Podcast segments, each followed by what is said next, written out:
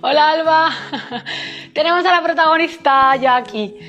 Bueno, Alba, bienvenida, qué ilusión. Iba a hacer una presentación, ahora te la hago porque ya has entrado.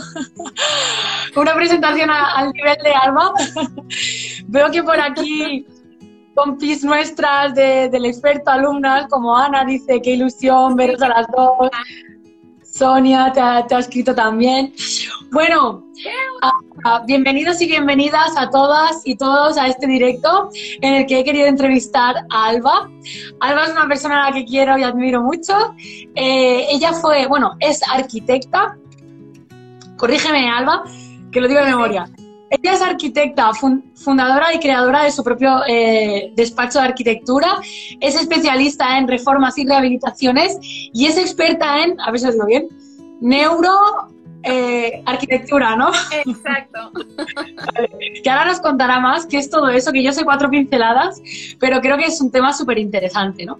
Ya sabéis que estoy intentando crear estos espacios al menos una vez a la semana porque quiero que todo el mundo, ¿no? Pueda inspirarse en historias de, emprendedores y de emprendedoras, ¿no? Porque al final cambiamos el mundo y emprender también cambia nuestra vida, ¿no? Así que es un poquito lo que hoy te voy a ir preguntando, ¿vale, Alba? Para que vayas compartiendo un poquito tu historia. Sí, sí, sí, será un placer, la verdad. Qué bien. Bueno, Alba, cuéntanos un poquito de ti. O sea, ¿quién es Alba? ¿Qué la lleva a emprender, a crear su propio eh, despacho de arquitectura? Bueno, pues em, desde bien pequeñita, eso es lo que dice la familia, ¿vale? Yo ni siquiera lo recuerdo. Ya, yo ya tenía muy claro que quería ser arquitecta. No sé, inspiración no, no, no tengo ni idea. Y nada, una vez terminé la carrera, empecé a trabajar en estudios, en despachos de ingeniería y demás. Y me di cuenta de que, de que no, de que yo necesitaba emprender, necesitaba hacer mis proyectos y que todo lo que yo hacía tuviera ese merecimiento. Porque al final, si tú trabajas para otro, al menos ese es mi caso, es mi experiencia, que supongo que es lo que me ha llevado a emprender, ¿no? O sea, que al final el mérito se lo llevaba eh, pues quien se lo tuviera que llevar y a ti no te daban ni las gracias. Y yo dije, yo, yo no quiero vivir así, o sea, mí, yo necesito expresarme de otra manera. Entonces, bueno, eh, fundo el estudio mientras estaba trabajando en otros estudios. O sea, tengo que dar las gracias a todas las personas que confiaron en mí al principio, porque al, final no tienes experiencia. Claro. Entonces, bueno, estoy muy agradecida a esas personas. Y en 2013, o sea, plena crisis, que imagino que tú sabes de lo que hablo, decidí estudio todo el mundo era plan, pero Alba, tú sabes dónde te metes, tú sabes cómo está el panorama y, era como, lo sentía así, era como ya casi una necesidad, ¿no? Y bueno, el estudio evoluciona, evidentemente, como yo evoluciono. Claro, luego hablaremos en profundidad de eso, porque has soltado ya muchas perlas en este poquito que ahora te iré, iremos profundizando en todo lo que has dicho, porque tiene mucha amiga. Pero vale, o sea, fundas el, estudio en 2013, luego hablamos ahí y, va creciendo y evolucionas y lo sacas adelante con éxito, ¿no? Exacto, sí, sí, o sea, va, evolucionando. Al principio tengo un tipo de trabajos y poco a poco, sin ni siquiera yo buscarlo de manera intencionada, pues bueno, llego a eso, a especializarme en rehabilitación y reformas integrales. ¿Y qué pasa? Que llega un momento que digo, ostras, eh, todo el mundo por, por parte externa, o sea, de mi entorno, pero si Alba lo tienes todo, eh, tienes tu negocio, tienes tu vida, bueno, todo bien asentado, yo decía, sí, pero, pero no, ¿sabes? No, no, no estaba completa, no... Algo me falta, ¿no? Sí, me faltaba algo. Y es ahí cuando digo, ostras, pues quiero empezar a crecer en el estudio. Eh, necesito evolucionar, dar un paso más. Y por A, por B, por C, no quiero tener mucho, llega a mí el eneagrama. Y del eneagrama, que se llega más o menos en confinamiento, empiezo a investigar, empiezo a, a, tener un poquito más de conciencia sobre mí. Y ahí llegas tú. Llego yo, ¿no? Tú con tu curso. Y sinceramente decir que el curso ya al principio lo veía como a ver qué necesito yo para, para poder crecer el estudio, o sea, era un enfoque más profesional. Pero haciendo el curso, al final lo que he cambiado soy yo. Claro. Y en consecuencia tu resultado. Eh, y en consecuencia, eh, pues la evolución del estudio. Alba, déjame que te interrumpa, porque no, no, quiero, es que estás diciendo cosas muy interesantes y, quiero que profundicemos porque estás diciendo cosas súper interesantes. Vamos a volver un poco al principio, cuando tú dices, porque, claro, imagínate que hay gente aquí que quiera emprender, ¿no? Que es mucha, ¿vale? Y, que está en un trabajo como estabas tú al principio, ¿no? Claro, tú si te fijas, la evolución que tú has dado hasta que tú llegas a tomar conciencia de que tú tienes que crecer para que tu estudio crezca, pasan muchos años y, aprendes muchas cosas por el camino, ¿no? Entonces, em, si volvemos a cuando tú estabas trabajando, ¿no? ¿Qué te movió? O sea, ¿Qué, te hacían sentir de que no estabas valorada? ¿Qué era? ¿A nivel emocional, a nivel económico, a nivel de que no te daban visibilidad en lo que tú hacías? O sea, ¿qué incomodidad sentiste tú para decidir, quiero emprender? ¿Era económica, era emocional, era mental? ¿Qué era? Era emocional en primer lugar y luego económica. Lo que pasa que económica en su momento no me lo planteaba porque al final emprender un negocio tienes que, poner dinero, o sea, tienes que invertir más o menos, pero tienes que invertir. Entonces, a nivel económico eso no era. Sí que es cierto que no cobraba lo mismo que cobro ahora, o que el, beneficio gana. Pero no, no, te diría que fue la, emocional más. La emocional. sentirme, sí, satisfecha con lo que hacía, con el, reconocimiento al final. O sea, con el sentir que, que quizá no te valoraban lo que tú valías, ¿no? O sea, exacto. exacto vale, ¿y cómo llegas a materializar o qué, medio, qué miedos te encuentras? O sea, ¿cómo sigues el proceso de emprender mientras estás trabajando? Porque claro, a nivel de tiempo, tampoco deberías tener mucho tiempo, miedos, porque venías de ser asalariada, o sea, ¿cómo gestionas todo eso? Vale, eh, estaba asalariada, lo que pasa es que estaba a media jornada porque también es lo que comentaba, que desde que terminé la carrera, siempre por contactos de familia y por conocidos, había tenido como mis pequeños proyectos. O sea, yo durante el día estaba en unas oficinas y por las tardes barra noches, pues hacía lo mío. Entonces, claro, eso me llenaba mucho. No más. Entonces, pues poco a poco, sí que al, fin, al principio muchos miedos, 2013, plena crisis. Eh, y además sobre boom de la construcción, o sea... Exacto, exacto. Em, mucha gente a mi alrededor, pero ¿estás segura? Pero bueno, al final también me arriesgué porque en esa época yo aún estaba en casa de mis padres y sentía que si no lo hacía en ese momento, que tampoco tenía tanta responsabilidad, que, o sea, que siempre iba a estar ahí, ¿no? Entonces, valía la pena arriesgarse. arriesgar, ¿no? Y, y, económicamente, Alba, o sea, tuviste, ¿cómo, ¿cómo lo afrontaste? O sea, no hace falta que nos hables de números, ¿no? Pero, vale, alguien que se plantea emprender, eh, ¿cuánto dinero, o sea, tuviste que invertir un colchón, al principio no tenías beneficios y tú seguías hasta que empezó a crecer, un cliente, el boca a boca te traía otro, o sea, ¿cómo lo hiciste? Vale, pues eh, sí, al principio fue clientes básicamente conocidos, de familias, o sea, ya ni recomendaciones. Estamos hablando del primer círculo de contacto estrecho. Sí, sí, sí. Y también recuerdo que mm, me asocié para tener más, o sea, tuve socios, por así decirlo, capitalistas, ¿no? Que eran al los míos. Y bueno, decidieron apostar por, por, el estudio, básicamente. ¿Y qué tal fue esa experiencia? Pues no resultó muy buena. Porque seguí yo sola, o sea, a las pruebas me remito. Sí, sí, no, no, no tuvo éxito ese formato. Mira, es que esto... Di, di, di. Ah, no, no, digo que no, no tuvo éxito y entonces, bueno, pues al final... Em, tema económico tenía respaldo de mi familia. O sea, esa es la, principal verdad. O sea, es la verdad. Vale, es que esto que has dicho es muy interesante, ¿no? Yo yo es que en mi familia siempre he escuchado, yo vengo de una familia de emprendedores, todos. O sea, bueno, llamemos emprendedores a que mis abuelos tenían una frutería, otros tenían un bar, se buscaron la vida, ¿no? O sea, en, aquella época, después de la posguerra, se buscaron la vida, ¿no? Luego mis padres también fueron emprendedores, mis, otros abuelos, o sea, yo vengo de haber visto todo, ¿no? Lo bueno, lo malo, eh, todo, ¿no? Y, recuerdo que una de mis abuelas eh, siempre me decía, las medias para las mujeres. Siempre me decía esa frase y me decía que los negocios nunca a medias con nadie, me decía, ¿no? Y esa frase se me quedó a mí aquí grabada, ¿no? Y, yo es como algo que creo que si le pudiera recomendar a alguien sería, aunque tengas miedo, aunque tengas dudas, eh, mejor solo que, que, ponerse de acuerdo varias personas es complicado y luego cuando hay dinero de por medio, aún creo que se tuercen mal las cosas, así que yo creo que sería emprende sola o solo. Yo ¿verdad, o sea, pasada mi experiencia, que, era lo que tenía que aprender al final. Total. Eh, tal cual, tal cual. Total. Luego puedes hacer colaboraciones, luego puedes hacer muchas claro, cosas. Claro, sinergias, está claro. Exacto.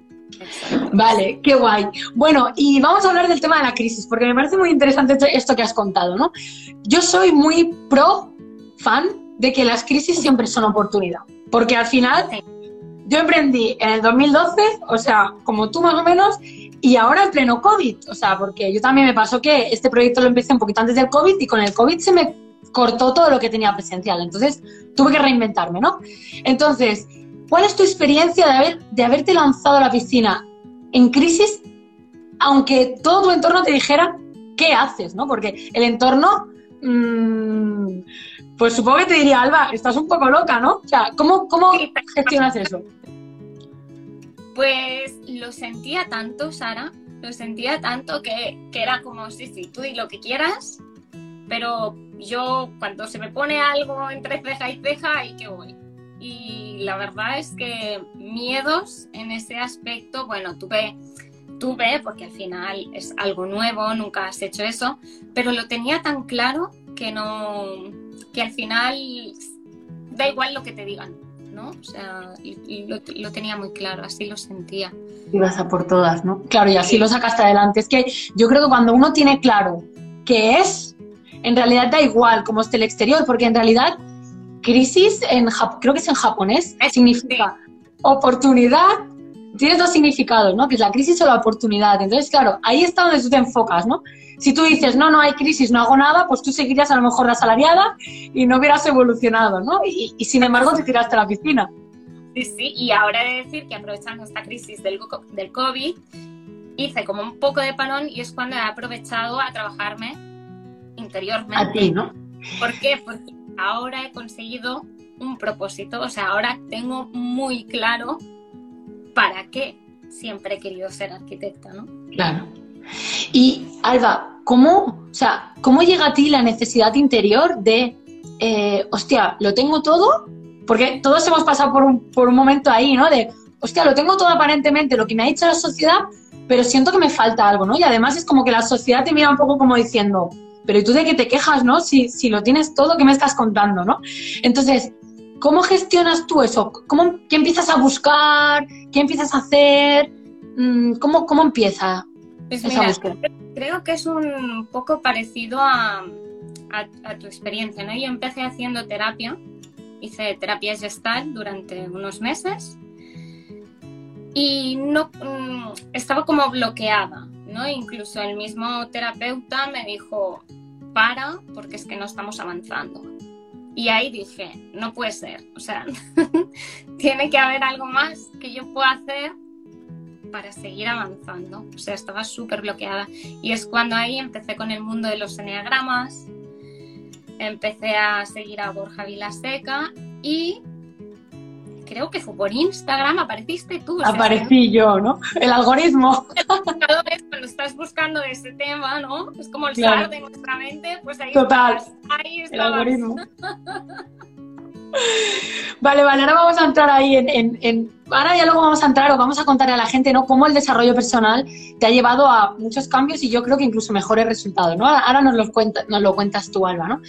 Eh, pero ya que hablas de todo esto, Ah, me parece muy interesante porque creo que somos muchas las personas las que a veces hemos intentado buscar respuestas y lo primero que se nos ocurre es una terapia porque tampoco se nos ha enseñado que hayan otras alternativas, tampoco se nos ha enseñado que a lo mejor la formación nos dé muchas herramientas de autoconocimiento que a lo mejor una terapia pues no se proporcionan, pues no sé, porque no, no, no, no forman a los psicólogos en eso, ¿no? Que yo siempre digo, jolín, o sea, qué pena que tengan que ellos luego decidir y, trabajarse y buscar mucha información para, para luego poder ofrecer otras herramientas, ¿no? Entonces, creo que tu testimonio aquí también puede aliviar mucho, ¿no? Porque al final yo comparto también esa experiencia, pero el que la vivan otras personas, pues quizá hace sentir a otras personas que puedan estar en la misma situación que no son ellos, ¿no? Sino que, bueno, pues que a veces hay herramientas o recursos, pues que, bueno, que hay que buscar otras alternativas, ¿no? Y yo siempre digo que lo más maravilloso es unir, porque no tiene por qué, o sea, no es excluyente ni mucho menos,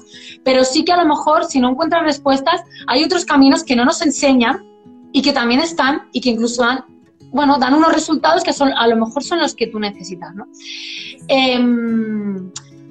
Ah, ¿Qué te aporta a ti el enneagrama eh, o qué te empieza a, a, aflorar? ¿Qué empiezas a descubrir cuando tú empiezas con el enneagrama? Ostras, pues mira, el eneagrama me abre un mundo, o sea, es una puerta, al menos para mí, porque descubro que todo lo que siento, todo cómo actúo, y me hace, me hace entender cómo soy yo y decir, vale, o sea, no, no soy la única, no estoy sola y, y hay unas razones. Total.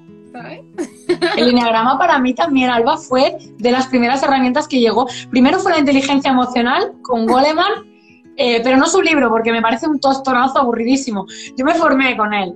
Pero luego llegó el enneagrama, y el enneagrama también para mí fue un antes y un después eh, muy bestia, la verdad. O sea, fue una herramienta de, decir, hostia, que, que tengo que descubrirme porque no sé quién soy y ni siquiera me había planteado que no sabía ni quién era, ¿no? Tal cual, tal cual. Y en cuanto yo lo descubrí, empecé a, decirle, haz el test, haz el test a todo mi entorno, a ver quién es tú. Y pero también de esta manera aprendes cómo es el otro. Total. Y herramientas para gestionar mejor ciertas situaciones. Total. Total. Eso, eso que dices, Alba, lo explico yo en mi libro, ¿no? Cuando hablo de, de mi padre, ¿no? De cómo cuando descubro que él era un eneatipo 2 y yo sin querer había absorbido esa herida de CNA tipo 2 y, y, gracias a entenderme a mí y a, entender el, el, enagrama o las heridas emocionales, ¿no? Que van paralelos, aunque son cosas diferentes, hostia, podía entender mucho mejor sus comportamientos, el porqué de sus decisiones y cambiar un poco el enfado por la aceptación, ¿no? De, cómo es esa persona y, y, cómo esa persona tiene su camino. O sea, no solo te ayuda a ti, sino a comprender a tu entorno, ¿no? Exacto, sí, sí, sí. A mí me dio muchas, muchas, muchas herramientas y sobre todo para entender. Claro, Para, para, no reaccionar tanto en según qué situaciones. Situaciones, ¿no?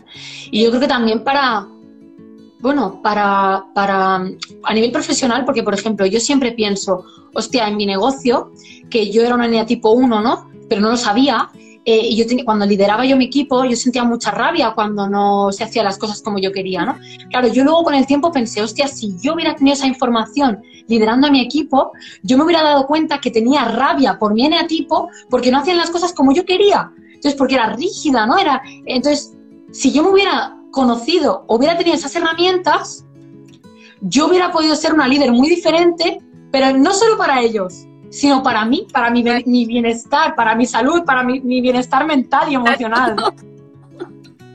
Sí, En este, en este aspecto yo soy siete, primero siete y luego uno. Y luego uno. Ayer estaba tirando, bueno, estaba haciendo planos y yo sabía, o sea, estaba en el punto de perfeccionista y yo era consciente. O sea, aún tengo que trabajar, ¿eh? Porque hasta que no lo hice como yo quería, no paré. Yo decía, Alba, es que estás perdiendo tiempo en una cosa que nadie va a notar. Pero al final es, es un trabajo. Pero es que es un camino eterno, eterno. eterno. Pero sabes y, sí, sí, es que lo estoy haciendo. Qué bien, es que esa, yo creo que es, a mí cuando me preguntan, ¿no? Pero Sara, ¿cómo cambio, no?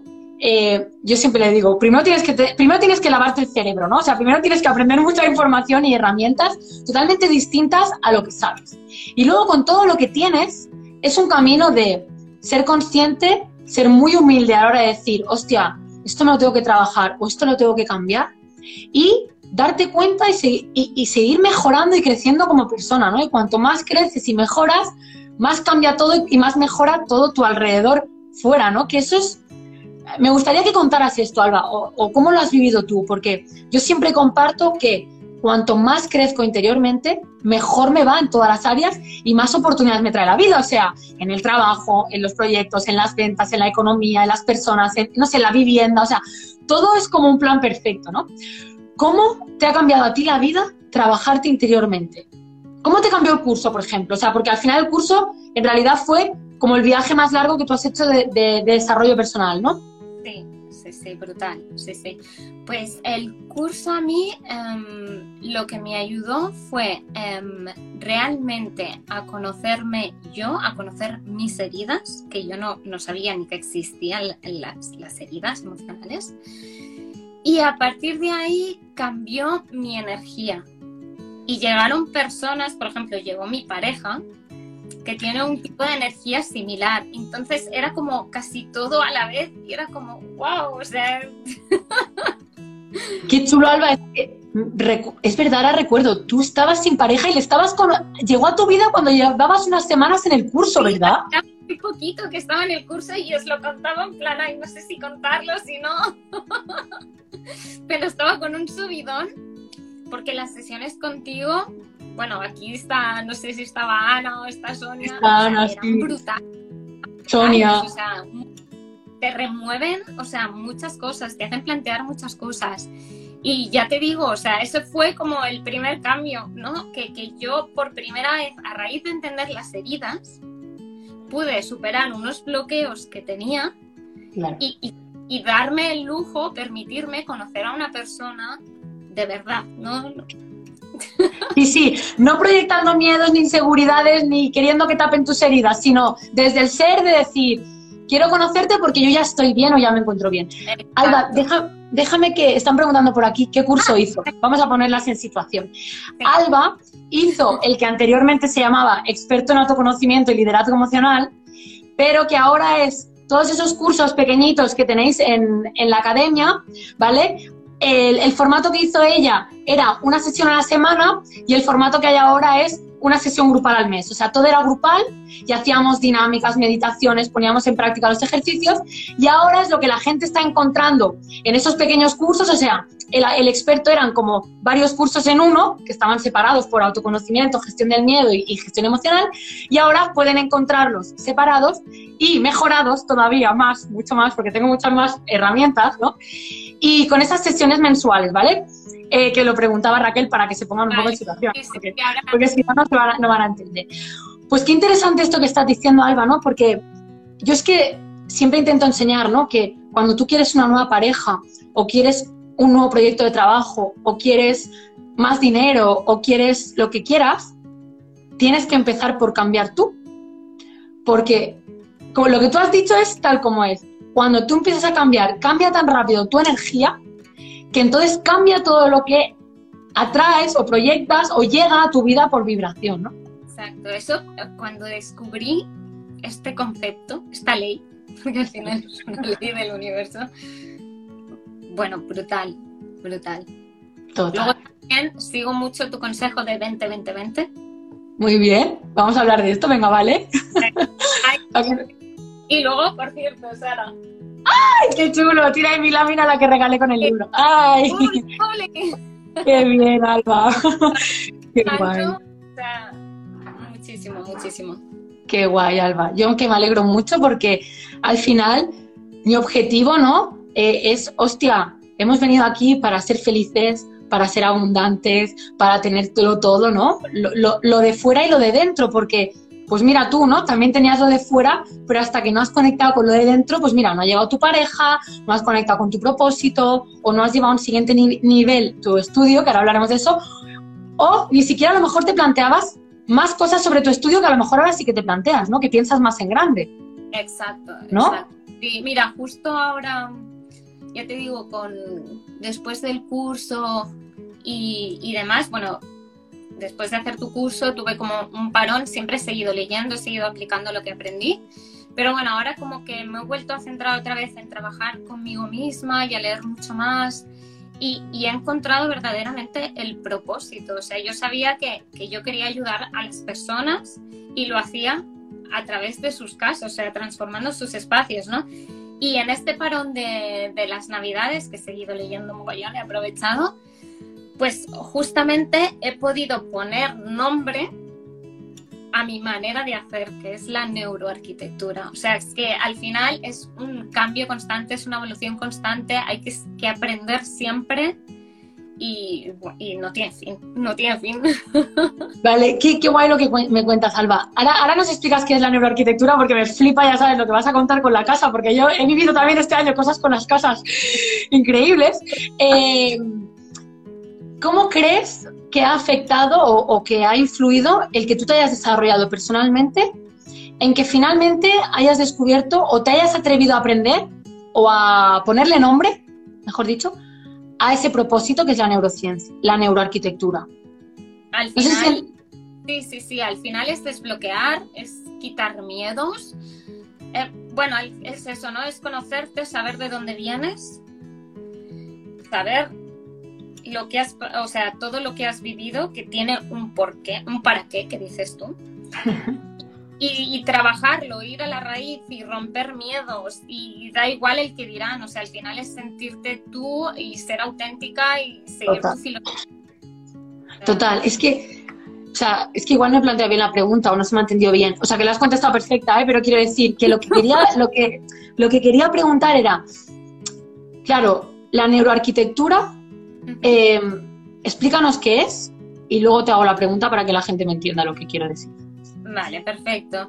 O sea, para que nos entendamos de manera muy coloquial, ¿vale? Em, la neuroarquitectura se basa en estudiar como nuestros espacios, ¿vale? Ya sean ciudades, ya sean casas, cómo estos afectan a nuestra mente. ¿Vale? A raíz de hacer tu curso, que hablas muchísimo. Ahí va. Se me despiertan cosas de decir, ostras, quiero saber cómo funciona esta mente para luego poder todo este conocimiento que estoy haciendo a nivel personal y que me parece súper valioso, cómo lo puedo trasladar a mi mundo, que al final es la arquitectura. Qué guay. Genial, porque ahora, ahora van a poder entender mi pregunta. Y mi pregunta era, ¿Tú crees que si no hubieras pasado por el proceso de desarrollo personal, por ejemplo, que en este caso fue el curso, tú te hubieras atrevido o hubieras creído o, te hubieran dado ganas de conocer qué era la neuroarquitectura? Porque probablemente hubieras pensado, que me están contando de que la mente influye en los espacios o los espacios en la mente, ¿no? Esa era mi pregunta. no sé por dónde hubiera ido, pero no, no lo hubiera descubierto en la vida. O sea, que no, no, todo tiene su para qué, ¿no? Total, todo, todo, está, todo está planeado por la vida, sin duda. Qué guay, es que me parece muy interesante porque creo que al final todas las personas cuando conectamos con ese vacío interior, ¿no? Porque todas en algún momento conectamos. Si decidimos escucharlo, pues buscamos respuestas, ¿no? Y entonces cuando llegas ya a esa parte del propósito, como has dicho tú, yo creo que va más allá, ¿no? O sea, al final tu propósito ya no es ganar dinero. Está claro que el dinero es un, un, un, un ¿cómo se dice? Un fruto, ¿no? De, de, lo que tú haces, pero que tú vas más al alma, ¿no? O a la mente o a las personas. Ya, ya, no, ya no entiendes las casas como casas, ¿no? Sino cómo afectan incluso a la energía o a la vida de las personas, ¿no? Bueno, claro, todo, o sea, somos energía. Y, y, la, nuestra casa también es nuestra energía. Total, casa. Y luego aparte también, que eso me parece súper interesante, si nosotros nos transformamos, nuestras casas también se tienen que adaptar. Total. A cada momento, a cada etapa. Total. Total, total, total. Y tú crees, Alba, o sea, en la carrera no, te enseñaron nada de que de neuroarquitectura, ni de que existía esta disciplina, ni de que las casas también son energía, ni nada de todo eso, ¿no? Se, basaban en pilares, cuentas, ¿no? Números, pesos y, ya está, ¿no? Y poco más, sí, sí. poco más.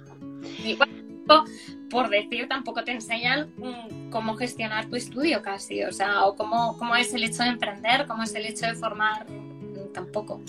Bueno, es que, mira, esto que dices es muy interesante, ¿no? Yo este año quiero lanzar, bueno, ahora en un par de meses voy a lanzar mi primera formación para enseñar a la gente a emprender, ¿no?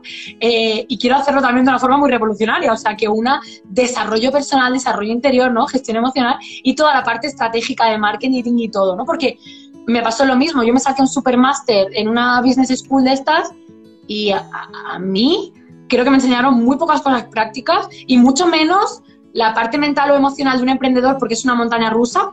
O sea, ahora tengo clientes, ahora no, ahora la incertidumbre, ahora los problemas, ahora esto menudo follón, ahora esto no me sale, ahora esto sí. O sea, tenemos que tener un equilibrio mental y emocional brutal. Y esto que me has dicho me parece súper interesante.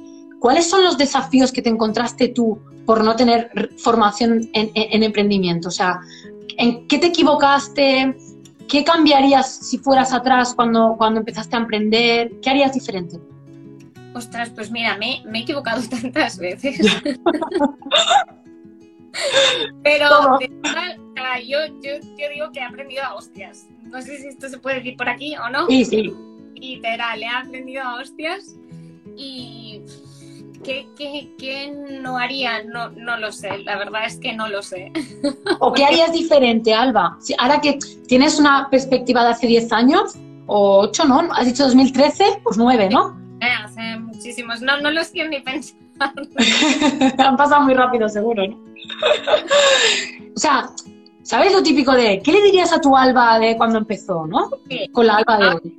Solo sí, em, educación financiera y luego la, gestión emocional, o sea, es que me parece vital. O sea, ya, ya no solo yo, en mi caso, para, para poder gestionar, digamos, conflictos, no, no son conflictos, pero mm, situaciones de estrés que hay cuando haces un proyecto, claro. en obra, en una obra, ¿vale?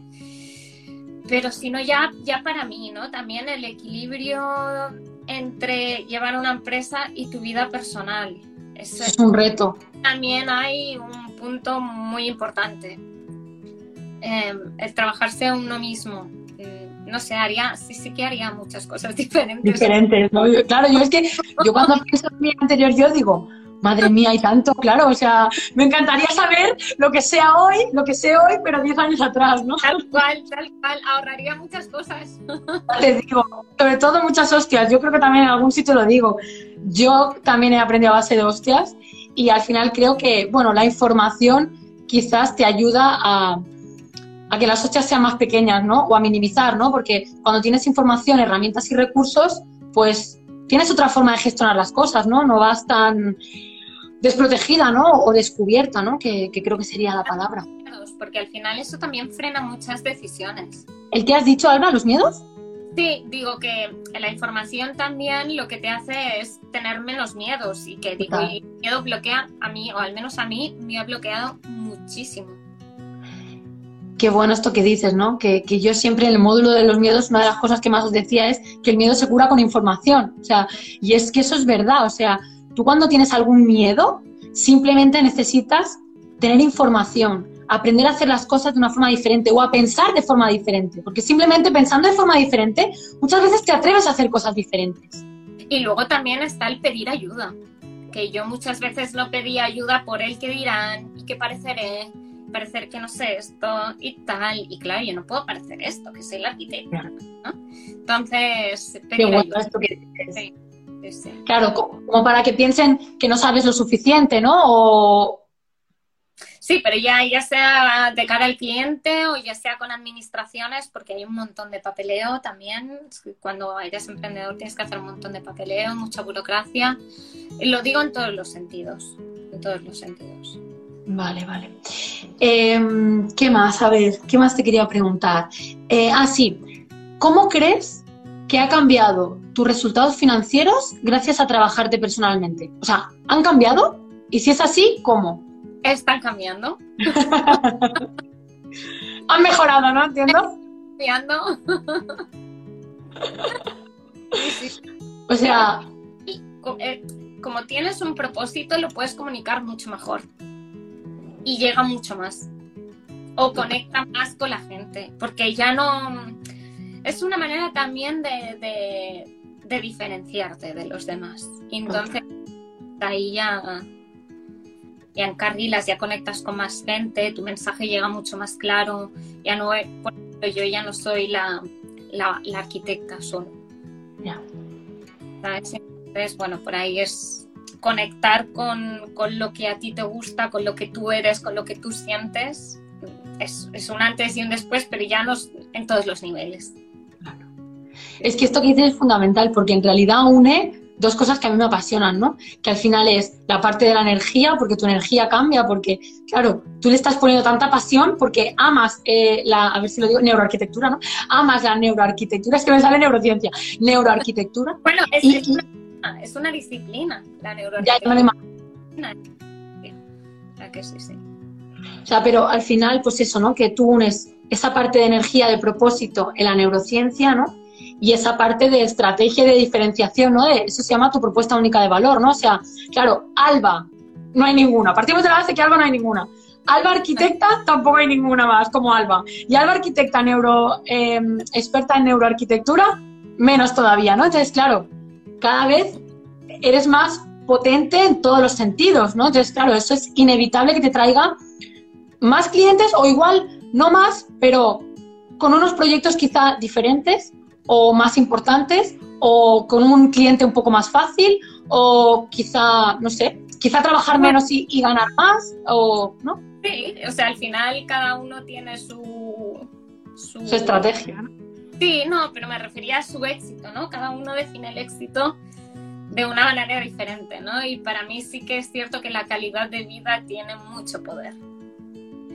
Entonces, sí, sí. Luego aquí también quiero compartir que te, te, mandé un mensaje que a raíz de, mm, tus directos, aparte del curso de tus directos, em, me entró un proyecto y, y dije no. O sea, fui capaz de decir no por, o sea, no porque mm, quiero centrarme en otra cosa. Y, y te lo escribí y dije, Sara, he sido capaz. Me acuerdo. Y, creo que luego se te abrieron otras puertas diferentes relacionadas con lo que tú querías, ¿no? Vieron, sí, un par de proyectos más alineados a, a lo Me que parece... es la neuroarquitectura. Sí, sí, o sea, es que todo, todo va... En la... Todo te va llevando a eso, todo te ha ido llevando a eso, ¿no? Mira, me parece muy interesante lo que has dicho, Alba, porque al final creo que has dicho dos cosas muy interesantes.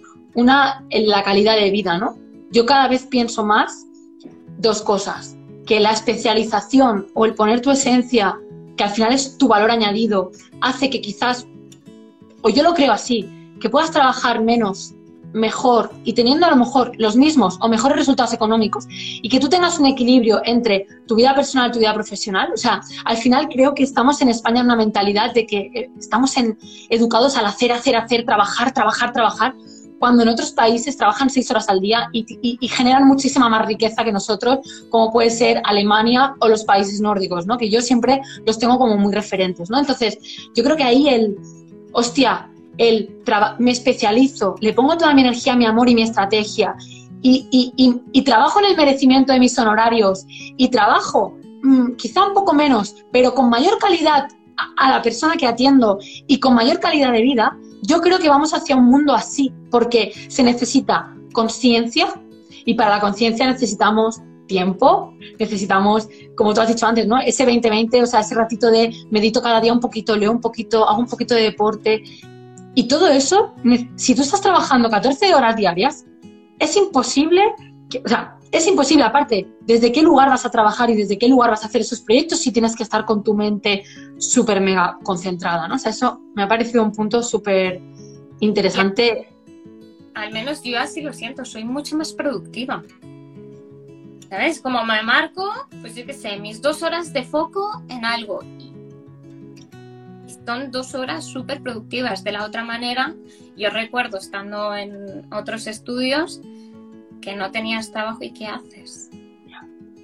Y miras esto y miras lo otro. No, no.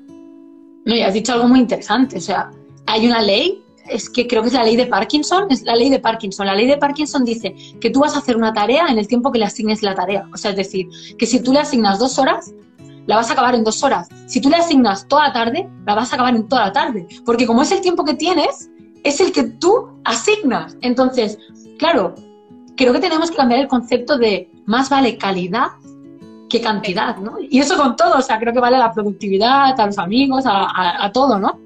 Pero yo creo que este es un cambio de mentalidad que también necesitamos los españoles, ¿no? Yo, yo últimamente estoy trabajando en esto de trabajar menos, ser más productiva y centrarme en las tareas de mucho valor, que son las que me lleven allí a donde yo quiero y poder dar mejor servicio o más valor de, de, la mejor forma a la persona que, que tenga que llegar, ¿no? o sea, que esto me parece... Total, súper interesante. A mí me gusta mucho invertir tiempo en estrategia, o sea, en organizar mis días, en tener unos super plannings, porque a mí me ayuda muchísimo luego a, bueno, no sé si es mi faceta de perfección. No, lo, haces muy bien porque no sé los datos, Alba, pero hace poco volví a leer porque que si planificabas, no sé si dedicabas una hora a la semana o dos horas a la semana a planificar, te ahorrabas no sé cuántas horas de perder en la semana. Sí, sí, a ver si lo encuentro y lo comparto en un post o algo. Pero hablaba de esto, de que la planificación te ahorraba no sé cuantísimas horas a la semana. Sonaba, pero una barbaridad. Que a mí me cuesta planificar, ¿eh? porque parece que es como que pierdes el tiempo, ¿no? O sea, yo me pongo los domingos, pero me pongo solo una hora, pero es como, jo, parece que toda esa planificación la estás perdiendo, ¿no? Pero no, se ha demostrado que luego se recupera. O sea que contrario, a mí me encanta planificar. O sea, yo mis domingos suelo planificarlo los domingos tarde y luego el viernes hago revisión también. Muy bien. Ha ido la semana y a mí me encanta. O sea, es que desde pequeñita que hacía calendarios, organizaba a toda mi familia, pues tú limpias tal, Claro, o sea, ya desde pequeñita hacía calendarios, hacía listas. Yo creo que te salía ya la vena ahí de arquitecta, ¿no? Un poco de ordenar todo lo que tenga su espacio, ¿no? Pero luego también en el balcón, que creo que aún está, en casa de mis padres, teníamos eh, la fachada de, de, obra vista, de tocho. Y yo tenía situados a mis vecinos amigos como si fuera un plano, que luego lo he visto. Qué chulo esto que dices, ¿no, Alba? Porque yo siempre digo que nuestro propósito o aquello que hemos venido a hacer casi siempre se expresa cuando somos pequeños. O sea, tú no sabes por qué, pero tú cuando eres pequeño ya, demuestras lo que te gusta. Lo que pasa que o se nos olvida, ¿no? Tú no, tú lo tuviste muy claro, estudiaste esa carrera y, mira, al final lo has hecho así, ¿no? Pero yo recuerdo, por ejemplo, cuando me sentía súper perdida, ¿no? Que no sabía qué hacer, yo un día recordé y dije, bueno, aprendí que si ibas a la infancia y recordabas a qué jugabas, ¿no? Podías conectar con, pues, con tus dones, ¿no? Aquello que te gustaba. Y yo recordé que yo jugaba con mis hermanas a enseñarles y a dirigir empresas. O sea, hacía las dos cosas. Y yo dije, ¿cómo puede ser? Digo, he dirigido una empresa seis años, ¿no? Y, me estaba empezando a plantear el tema de formación porque a mí me gustaba, pero claro, yo no tenía la carrera ni de periodista, ni de psicóloga, ni de comunicación, ni de nada. Yo decía, pero es que yo creo que se me da bien, pero, pero, y entonces, eh, gracias un poco a conectar con que era lo que a mí me gustaba de pequeña, dije, bueno, es que igual es, es por ahí, ¿no? Porque, porque si tú estás haciendo esto de, de forma innata, pues es que se te da bien de forma innata y no, no hay respuestas justificables, ¿no? Desde la mente, pero es que si está en tu alma, está en tu alma, no puedes hacer nada, ¿no? O está ahí. Entonces, creo que esto que has dicho es muy interesante, ¿no? Que, o yo le animo a la gente que, que, no sepa cuál es su propósito, que intente buscar en su infancia, ¿no? ¿Qué, qué hacían? ¿Qué, con, qué, ¿Con qué se entretenían? Yo no sé dónde lo dijiste esto, no sé si fue en el curso, creo que en el curso no fue, no sé si fue en algún directo o en el libro, ahora no recuerdo, pero yo hice el ejercicio. El de... Pues yo creo que yo creo que en el curso, Alba. Vale. Porque en el libro no está. Vale. No, pues yo hice el ejercicio para realmente conectar. O sea, y ahí me di cuenta porque yo en este momento decía, ay, sí, yo no me tengo que dedicar a la arquitectura, ay, sí, yo y no, empecé a hacer una lista de todo lo que me gustaba de pequeña y, ostras, es que... Era por ahí, ¿no? Mira, esto que has dicho... Dime. Es muy interesante, Alba, porque muchas veces, no, en vuestro grupo no, pero yo tenía otro grupo eh, que siempre lo menciono, que era una chica, tanto había una neurocirujana como una profesora de autoescuela, ¿no? Y siempre ellas estaban replanteando incluso si cambiar de profesión, ¿no?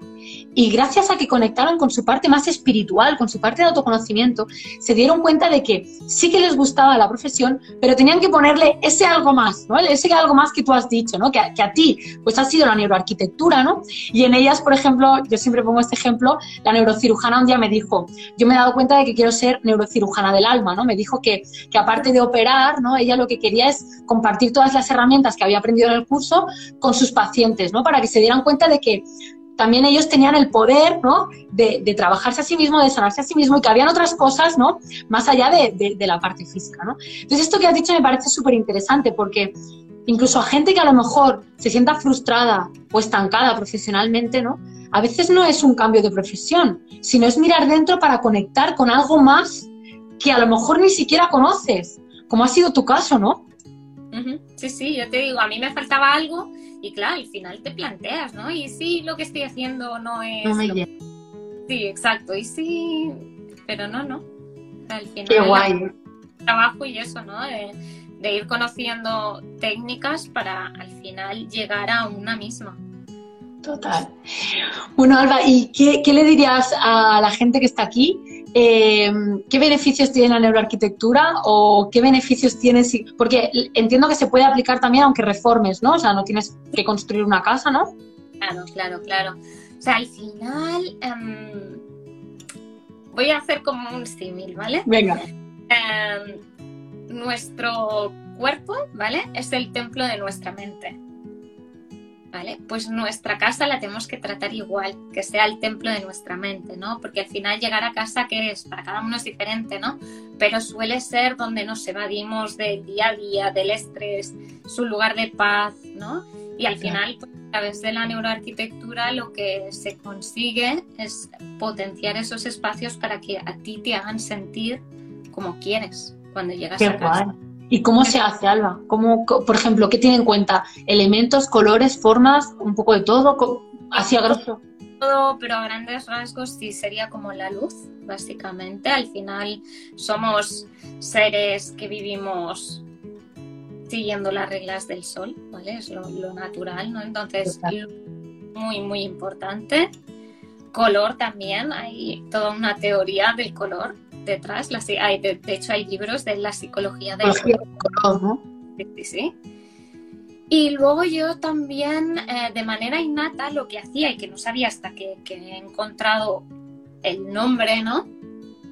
Trabajar con elementos naturales, siempre potenciar todo lo natural, porque al final nosotros venimos de la naturaleza y, al estar en ciudades, a la mayoría lo que nos pasa es que perdemos ese contacto con la naturaleza, pues bueno, a través de la arquitectura, del mobiliario, de poner plantas. O sea, hay muchas estrategias que también podemos usar. O sea, sería como, como que tu casa te ayude a conectar contigo y con esa parte natural que eres y saque lo mejor de ti, ¿no?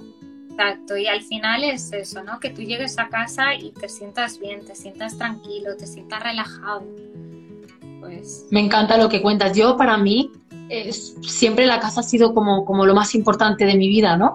Eh, que en el libro lo cuento, ¿no? O sea, al final, claro, supongo que por mi falta de hogar, ¿no? Yo siempre era como que anhelaba mi hogar, ¿no? Eh, y para mí la casa es que es como tu refugio, ¿no? Es como, como bueno, y más ahora que, que, que, que, muchos trabajamos desde casa, ¿no? Con este cambio, pero es como, como que la casa tiene que ser lo más importante de tu vida porque es donde pasas más horas, lo que refleja lo que tú eres, ¿no? Esto lo he aprendido yo este año con todo el Feng Shui, con todo lo que me pasó en la otra casa, ¿no? O sea, al final, si tú estás desordenado por dentro, si tu mente está desordenada por dentro, el exterior está desordenado, ¿no? Está sucio. Perdona que te corte, pero ese va a ser el tema de mi siguiente post en la web. el, orden, ¿no? Bueno, de cómo nuestra mente se refleja también en nuestra casa. Así como la neuroarquitectura dice que a través de los espacios cambiamos nuestra mente, pues ahora lo que quiero argumentar es cómo nuestra mente se muestra en estos espacios. Me parece un tema interesantísimo. De hecho, yo lo he experimentado, bueno, ya sabes que te conté un poco, yo lo he experimentado a tope este año en mi vida, eh, o sea, pero con la parte emocional. O sea, yo he descubierto cómo las emociones eh, se reflejan en las eh, dolencias de la casa, ¿no? Que las dolencias de la casa son pues las fugas de agua, eh, yo qué sé, la rotura de las cosas, la rotura de los electrodomésticos, el que se peten las bombillas, o sea, es la biodescodificación metafísica de los elementos en la casa, ¿no? Eso me parece súper interesante, es que va, al hilo de lo que tú dices. O sea, yo cuando descubrí eso dije, hostia, es que, es que, es que la vida es increíble, o sea, cómo te está recordando el exterior, en este caso tu casa, todas las cosas que a lo mejor tienes que revisar dentro que no están bien y de las que tú no eres consciente, porque la, casa también te habla, ¿no? Te, te, te, ayuda, es un reflejo de ti, te ayuda a que te des cuenta de qué tienes que mejorar, ¿no? Entonces, es, que creo que es un tema que daría para tanto. Ya, ostras, mira, yo así recuerdo que de pequeña em, siempre me despertaba girada, incluso con la almohada. O sea, yo de manera inconsciente giraba hasta que mis padres hicieron la reforma de mi habitación y me cambiaron el cabezal del sitio y ya no me moví nunca más. o sea, ahora me ha venido esto, qué, fuerte. No, me extraña nada, es que yo, yo estoy aprendiendo, bueno, es que ya te digo, justo estoy en ese punto, ¿no? O sea, yo por ejemplo ahora que hemos vendido todos los muebles, ¿no? Que nos mudamos, vendimos todos los muebles y aquí estamos, eh, o sea, tenemos todo, todo amueblado, ¿no? Y, y, yo vendí mi cama y mi, mi, canapé que era de mi vida pasada, o sea, era de mi, de mi anterior casa, ¿no? Llevaba muchos años conmigo. Y además yo sentía como que eso tenía que irse, ¿sabes? ¿Sabes que mi chico no dormía? Se despertaba por las noches. Y hemos vendido esa cama. Y ahora estamos durmiendo en un colchón 20 veces peor que ese, que es del Ikea. Y duerme toda la noche. O sea, y dices, es que, ¿cómo puede ser que a lo mejor la energía que tenía e, e, ese colchón, esa cama, te influya en dormir? O sea, pues, ¿cómo no va a influir la forma de tu casa, la cocina? O sea, yo, por ejemplo, la cocina, Alba, me da mucha paz. Aquí tenemos una cocina súper minimalista eh, y a mí me encanta ver la cocina, o sea, yo me pongo aquí en el sofá y me encanta ver la cocina. Para mí la cocina es como una de las partes más importantes de la casa, ¿no? Y, bueno, en la otra casa era más viejita, ¿no? La otra casa que estábamos de alquiler. Y yo es que decía, joder, es que yo necesito la cocina como nueva, limpia y ordenada. Y eso me da una paz increíble. No sé por qué, no sé si tú sabes por qué será, pero... Bueno, es, como... el orden. Y luego también en la cocina antiguamente se, cocinaba, o sea, estaba el fuego y de ahí viene la palabra casa, ¿no? De hogar, el fogar. Entonces, bueno, está todo muy, muy ligado. Muy relacionado, ¿no? Sí, a mí me encanta, o sea, cuando me toca diseñar, invierto tanto en la cocina, pero me sale de manera natural, ¿eh? Me encanta, me encanta diseñar cocinas que sean funcionales, que sean súper prácticas. Qué guay, qué guay. Es que es súper, súper importante sentirnos a gusto, estar a gusto en casa y ponerla a nuestra, a nuestra manera, ¿no? Al final que refleje lo que somos, ¿no? Sí, sí, sí, sí, tal cual. Muy bien. Bueno, Alba, yo creo que ha sido un directo súper chulo. Te diría tantas cosas, te explicaría cosas. Daría para muchos que este tema es muy apasionante. Yo os invito a todos los que estáis aquí que sigáis a Alba, que si tenéis que hacer alguna reforma, pues contéis con ella, sin duda. ¿Dónde te pueden encontrar, Alba? Todo el mundo que, que esté por aquí. Eh, si me buscan en Instagram es SMDARQ. No sé si lo podemos poner por aquí, Zara. Venga, lo pongo, pero lo escribo yo. S M R D ARC, ¿así? No, espera, lo escribo yo. Espérate que, si lo puedo vincular. A ver, creo que sí, ¿eh? Darme un Si no, cuando cuelgue el, directo en YouTube, lo pondré bien. Aquí, bueno, acabo de escribir. Ah, vale, genial. Está la web y a través de la web pues ya, ya hay todo. Te pueden contactar, ¿no? Muy bien, Alba, pues ha sido un placer. Yo también animo a todo el mundo a que bueno, a que se abra, ¿no? Porque creo que al final este directo ha sido como de apertura mental, ¿no? De, hostia, cómo al final la historia de emprender, ¿no? El cuando uno siente la incomodidad, ese vacío existencial, el buscar respuestas, el cómo al final todo te lleva a tu propósito y cómo al final todo eso te cambia y, te hace sentir verdaderamente feliz, ¿no? Porque yo creo que lo más importante es sentir paz y felicidad y plenitud, ¿no? Porque siempre buscamos inicialmente el dinero, ¿no? Es como, venga, va, emprendes para tener más dinero, ¿no? Y al final te das cuenta de que el dinero de por sí es vacío, o sea, el dinero de por sí no, tiene que haber algo más, ¿no? O sea, un, propósito, un sentimiento y un, servir a los demás, ¿no? Yo creo que al final estamos para eso, para servir a los demás, para ayudar. Sí, sí, sí, cada uno tiene su manera, cada uno tiene su momento. Su camino, porque cada uno vive de una manera, sus desafíos personales y profesionales, o sea... y todo llega cuando tiene que llegar. ¿Qué te gustaría decirles, Alba, a toda la gente que tenemos aquí antes de irnos? Así como closing final, ¿qué te gustaría decirles? Ahora les leemos, ¿eh? De orgullo de madre, pues sí. Ahora les leemos que también tenemos aquí por aquí a María que también ha dicho algo. Di... alguna pregunta, si no, me, que me escriban y sin problema ya luego si quieres lo resolvemos. dime. No, digo que preguntas no hay, que nos estaban dando las gracias, que María decía, Qué enriquecedor escuchas, y escuchar a estas dos pedazos de mujeres. Gracias por compartir con nosotras. Y Alba, que entiendo que es tu madre, ¿no? O el Will de Mare. Hola, Alba. Menuda hija. Más máquina. Y, nada, Sonia dice, maravilloso. Y Alba es amor. Tornar a sentirte. Qué bonito. Alba es psicóloga, siempre la menciono también. Exalumna del curso. Un sol, un tesoro. A ver qué hacemos el presencial del grupito del curso. Estaría muy guay. A ver, a ver, a ver yo simplemente antes de irme, pues si alguien siente esa necesidad de emprender, a por todas. O sea, es que si lo sientes, es que tiene que ser. Total, muy bien. Muy bien, Alba, pues gracias por este ratito, gracias por esta entrevista y gracias por todo lo que has dicho, que ha sido oro. Y nada, y gracias a todos los que están aquí. Y yo les recuerdo a los seguidores, pues que si queréis aprender como Alba ha hecho conmigo, pues que podéis hacerlo a través de mi libro, que está en mi web, www.sarapitoliderazgo.com, que vais a aprender muchísimas cosas, que si queréis también vivir la transformación que vivió Alba, pues os podéis apuntar a mis cursos. Y ahí tendremos esas sesiones grupales que empiezan en marzo, de ese nuevo formato más flexible de la academia y que también tenemos el retiro a final de mes, que quedan dos plazas, así que que si quieren dejarme, que sea su compañera de viaje, ¿no? Para crecer, pues como, como Alba, pues se ha dejado acompañar por mí, pues que será un placer. Así que y aquí está el ejemplo. Eso, y aquí está el ejemplo. Bueno, Alba, muchas gracias por este ratito. Te mando un besito enorme. ¿Vale? Gracias a todos los que habéis estado aquí. Chao, chao.